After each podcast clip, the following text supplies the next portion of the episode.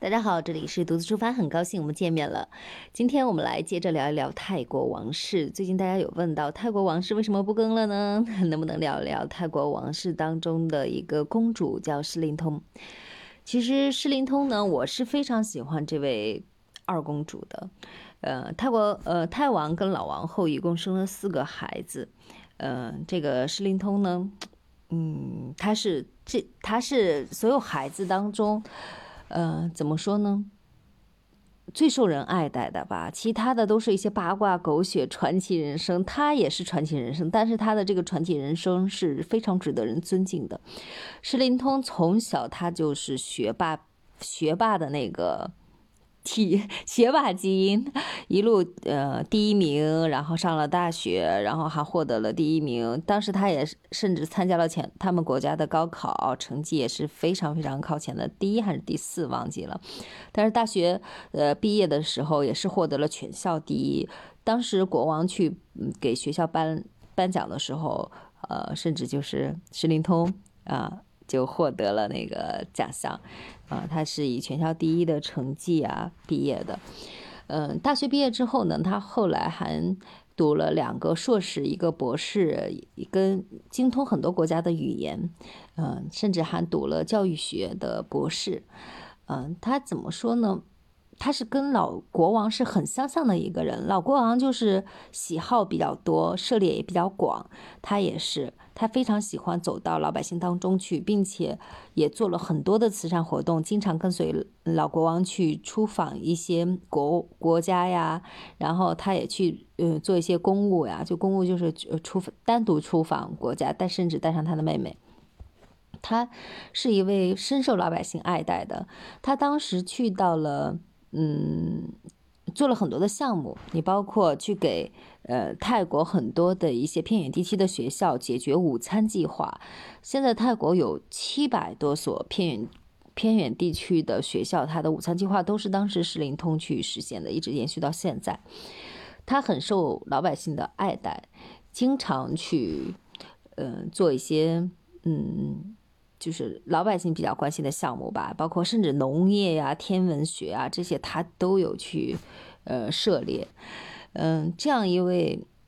这这样一位女儿，相信是很受他的父亲跟母亲的爱戴的。国王跟呃，国王最后修了宪，大家都当时都觉得是不是为石林通修的宪啊？就是修改了宪法，就是女性也具备继承人，就是。有这样继承权，大家都觉得啊，那肯定是施灵通有这个可能的，因为嗯，当时的怎么说呢？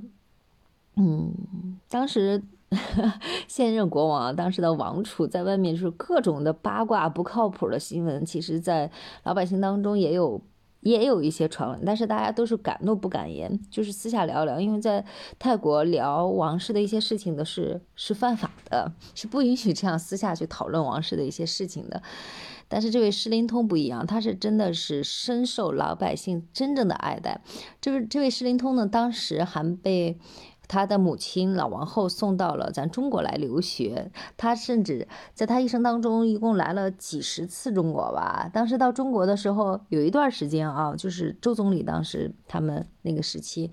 有很多国家的一些呃领导人把他们的孩子呀，或者是怎么样，都送到咱们中国来留学。所以石灵通在咱们中国当时可以说是中国通，然后。当时的外交部会送到一些老师，他在中国一共有九位中文老师教他拼音啊、写字啊，然后这些东西，他甚至还写了一些，出了一些书在咱们中国发表，然后也把咱们中国的一些呃文学带到了泰国去翻译成泰文，然后所以他们咱们中泰之间的文化交流可以说是有很大的贡献的。啊，就是这样一位公主，又受到当地他们老百姓的爱戴，又受到国际上的认可，然后又受到她的父亲跟母亲的喜欢，大家都觉得，嗯，应该会有不一样的传奇人生吧。嗯，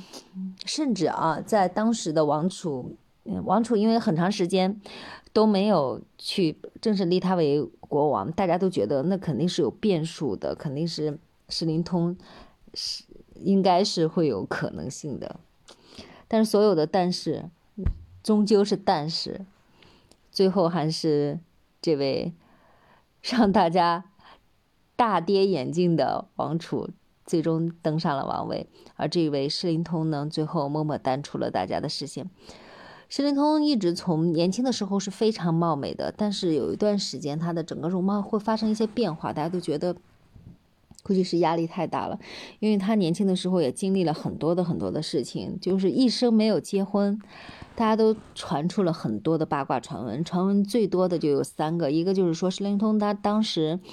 呃，是对一些化学物品呀过敏，所以他一生当中他很少去戴王冠，甚至耳环，说首饰基本上不戴，很多的王储，呃，王储呀、公主啊，他们都是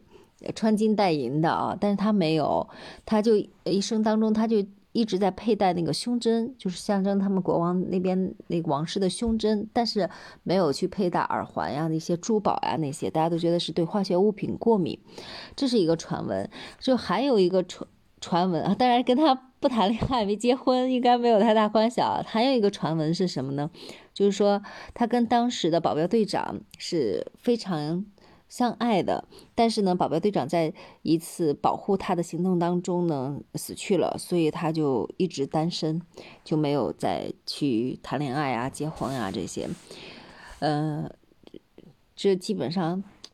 呀怎么说呢？嗯。因为从后面的一些活动当中，其实大家也能去印证这个传闻啊。因为，呃，自从有一次公主被暗杀，整个的保镖队长、保镖队的人全死了，保镖队长也为了保护他也死掉了。从那之后呢，老国王基本上就把石灵通经常出去活动就带在身边。从那之后，石灵通的一些嗯着装呀什么也发生了变化，就。呃，甚至经常喜欢穿一些宽松的衣服啊什么的，大家都说里面就是全套的武装，就是防弹衣啊什么的，经常这样子。大家都传闻是王储下令去暗杀公主的什么的。从那之后，王储呃公主的一些形象跟仪态就感觉慢慢就老了，好像有点心力交瘁的那种感觉。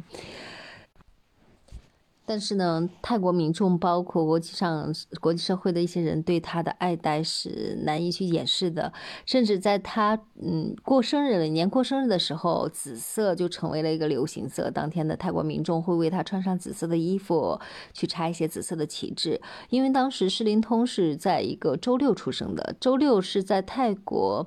它的象征性的颜色是紫色，所以每年一到石灵通过生日的时候，这个紫他就会穿上紫色。泰国民众也会呃穿上紫色的衣服啊，喜欢他的。呃，他当时甚至还在咱们中国做过过生日，当时是在北大过生日的时候还写的字，那个毛笔字写的是很好的，可见他给咱们中泰两国的文化交流做了很大很大的贡献。嗯，其实我们中国人很多当时也特别想 看到是灵通去当国王的，那样的话中泰关系简直是一个质的飞跃啊！当然了，他跟一些中国的朋友友人现在也是经常联系的，用用官方的话说是他们一直是处于战略每天的战略合作伙伴，就是经常还会进行交流，包括民间的呀这些。啊，关于这个施灵通的传奇的一生就是这样，往往大家充满了期待，但是也带着很多的遗憾。不过话说回来，没有当上国王，对他而言的话，也不并不一定是坏事啊，可以清清静静的去做点自己喜欢的事情，嗯，清清静静的，快快乐乐的，健健康康的，嗯，继续生活吧，好吧。那我们今天的关于施灵通的话题，那就先聊到这里了。我们下期节目再见。